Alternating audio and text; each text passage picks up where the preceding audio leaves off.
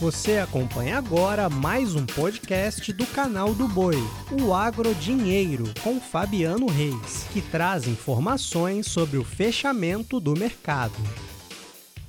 Olá, amigos do podcast Agro Dinheiro. Começamos agora a edição desta segunda-feira, dia 17 de outubro. E olha, nessa segunda-feira vamos falar um pouco a respeito da questão macroeconômica influenciando os negócios com grãos em todo o mundo e, claro, os próprios fundamentos. Eu começo essa edição trazendo em destaque que soja, hoje no cenário internacional, na Bolsa de Chicago, veio numa relação de muita estabilidade operou a maior parte do dia em alta, mas acabou fechando com estabilidade mais para queda no dia de hoje. Olha só, posição de novembro fechou a 13 dólares 84 centos o bushel, estável com alta de 0,02%.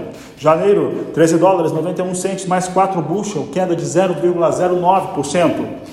Março, 13 dólares 99 centos mais 2 o bushel, queda de 0,12%. E maio, 14 dólares 6 centos mais 4 bushel, com recuo de 0,18%. Trago agora em destaque, ainda comentando sobre mercado de soja, também milho, sobre essas questões do, da macroeconomia. Hoje temos um cenário no qual os Estados Unidos tem uma estimativa alta de inflação, a inflação americana continua na casa de 8,2%, dá um ensejo de que as taxas de juros vão continuar subindo por lá. Isso influencia o mercado internacional, influencia dólar. Tem a questão da Europa em relação à Rússia, cada vez mais mostrando um cenário muito difícil em relação aos custos na, na União Europeia e que devem piorar muito agora durante o inverno. A invasão russa à Ucrânia e essa própria Ucrânia que está conseguindo até escoar grãos neste momento. Mas todo esse cenário influencia o mercado de grãos e é por isso que eu converso agora com Aaron Edwards, ele é analista de mercados norte-americano e participa agora conosco do Agro Dinheiro. Aaron, estas situações acabam por impactar diretamente o mercado. Como que você tem neste momento organizado todas essas variáveis que trazem esses choques para o mercado de grãos em todo o mundo. Boa tarde, seja bem-vindo. Boa tarde, excelentes colocações e acertou na mosca. Existe o fato que é nós estamos com inflação, então inflação causa preços mais elevados. Nós temos visto o mercado trabalhando com um patamar de preços, falando de Chicago, um patamar de preços mais elevados do que de costume historicamente falando. Nós estamos com é, batendo na casa dos 14 dólares, que é um preço alto historicamente. Mas a, o combate a isso é um aumento na taxa de juros. Então, o governo norte-americano, na, na, verdade, todos os governos estão tentando baixar o preço dos alimentos e eles estão com políticas fiscais, políticas monetárias nesse sentido e alguma hora eles, na minha opinião, vão conseguir dar uma contida nos preços. Por que, que não caiu mais?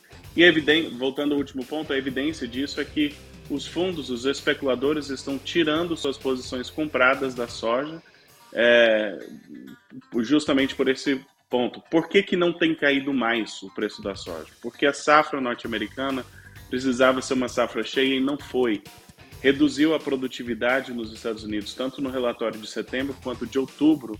E nos últimos 25 anos, toda vez que teve redução em setembro e outubro, não teve um aumento daí para frente. É aquela expressão bad crops get smaller, safras pequenas ficam menores, né? Então não, não, não espero uma recuperação de oferta dos Estados Unidos, estão colhendo, e eu acho que é até mais possível que tenham mais cortes pela frente na oferta norte-americana. Como você falou bem, o plantio no Brasil está indo a todo vapor, está acelerado, isso é ótimo, mas também o mercado está esperando que seja uma safra cheia. Então, qual que é a próxima notícia? Algum susto, algum atraso de plantio por excesso de chuva, alguma preocupação no cultivo, no desenvolvimento da lavoura, lavoura por alguma seca? Então, qualquer ameaça à safra brasileira ou qualquer corte a mais na safra norte-americana os estoques mundiais não suportam essas reduções. O, quadro fundamentalista está muito apertado e segue muito apertado e precisa de duas safras cheias para acalmar a oferta e demanda mundial. E para mim, ainda não chegamos nesse ponto. Então, vai ser essa primeira safra, safra cheia do Brasil depois desse aperto que começa a tranquilizar? Talvez, mas ainda está cedo para definir.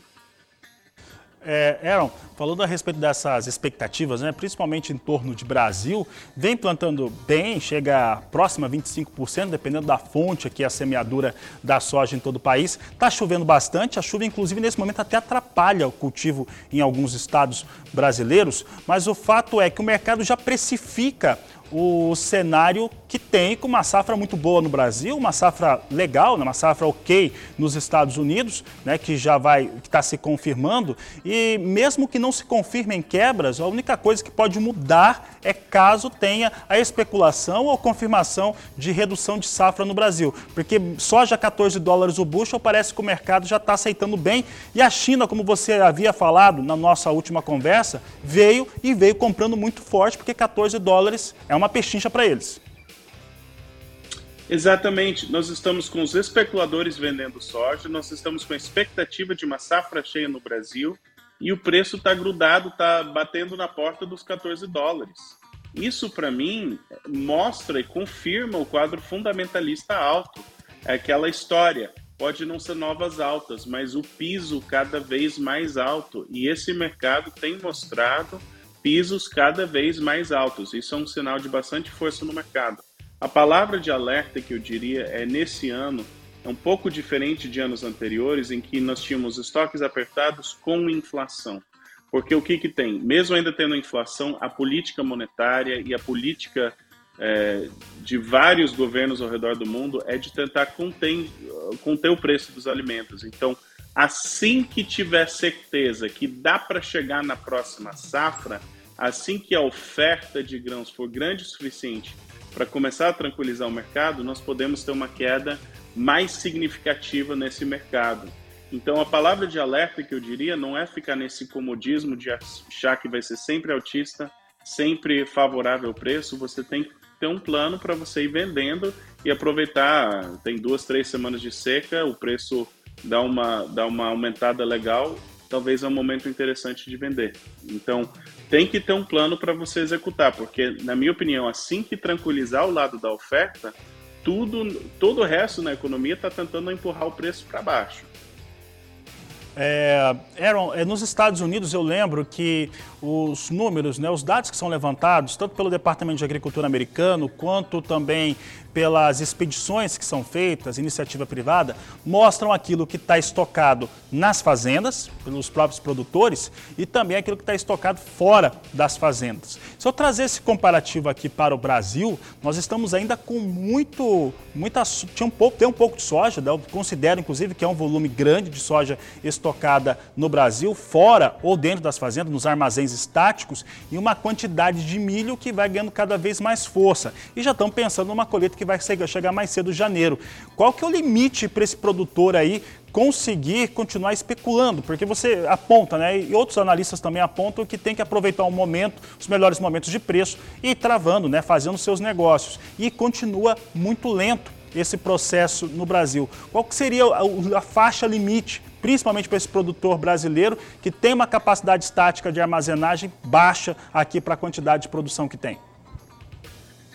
Muito bem. É, eu trabalho com, com ajudando produtores a tomar essa decisão. Então, existe um, um, monte de, de regrinhas, de dados que ajudam a informar essa decisão de uma forma muito concisa.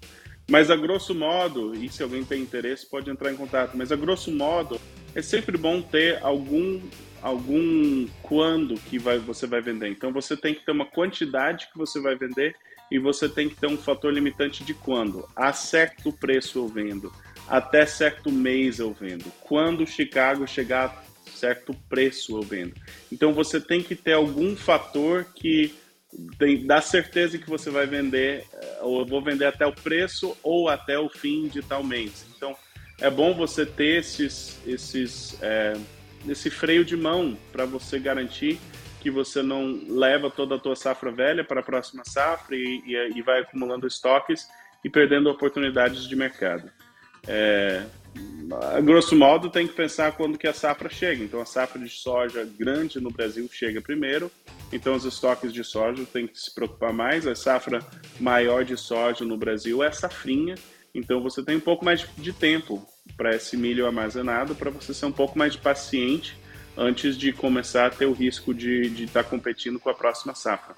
E justamente essa incerteza sobre a safra é o que muitas vezes dá essas boas oportunidades de preço. Então, não é errado você levar a safra velha entrando para a safra nova, mas você tem que ter limites de quando você vai vender. Muito bem, Aaron. E já que falamos, né, citamos milho tantas vezes, o último relatório de oferta e demanda apresentado na, na última semana pelo Departamento Norte-Americano de Agricultura, ele mostrou uma situação, né, viu o volume esperado para a exportação brasileira de milho bastante elevado. Aquilo também já tinha sido mostrado uma semana antes aqui pela, pela Conab e trouxe uma redução na estimativa de exportação de milho eh, dos Estados Unidos. E um outro ponto que eu acho curioso é a expectativa de que a Ucrânia exporte 15 milhões de toneladas de milho, né, que pode até ser possível, né, uma vez que os números que a, que a Ucrânia tem mostrado são até interessantes. Mas a pergunta é: Estados Unidos está tendo algum tipo de redução da sua participação, chamado share, na, no mercado internacional de milho? Sim, e tem que lembrar a força do dólar. O dólar está extremamente forte. Então, o Brasil, até, os Estados Unidos até comprou milho brasileiro. Então, é, a discrepância de preço e, e, o cenário apertado aqui nos Estados Unidos até fez o, os Estados Unidos buscar milho no Brasil para trazer para cá. É, com o dólar forte e com os estoques apertados, o mercado doméstico está tentando absorver mais milho aqui nos Estados Unidos. Também estamos com problema de fluxo é, com o rio Mississippi, que está atrapalhando um pouquinho as exportações. Então, é, para o Brasil, isso é uma notícia boa, que o Brasil deve ganhar exportação, espaço na exportação de milho para esse ano, pelo menos, talvez mais para o futuro. É, mas para os Estados Unidos, eu imagino que essa notícia vai ser traduzida em gradativamente começar a aumentar os estoques de milho por aqui. Mas, por enquanto, o cenário ainda está muito apertado, tanto que está trazendo milho do Brasil. Então, é, eu não. Eu vejo força ainda no preço físico aqui nos Estados Unidos e precisa de uma próxima safra boa aqui antes de começarmos a reconstruir esses estoques domésticos dos Estados Unidos, na minha opinião. Obrigado, Aaron. Obrigado pela sua entrevista. Uma boa tarde a você. Uma boa tarde a todos que acompanharam o podcast Agro Dinheiro, ou boa noite se você já está vendo durante a noite desta segunda-feira. A todos um grande abraço e até amanhã. Você acompanhou o podcast Agrodinheiro. Para mais informações, acesse o nosso portal sba1.com. Até a próxima!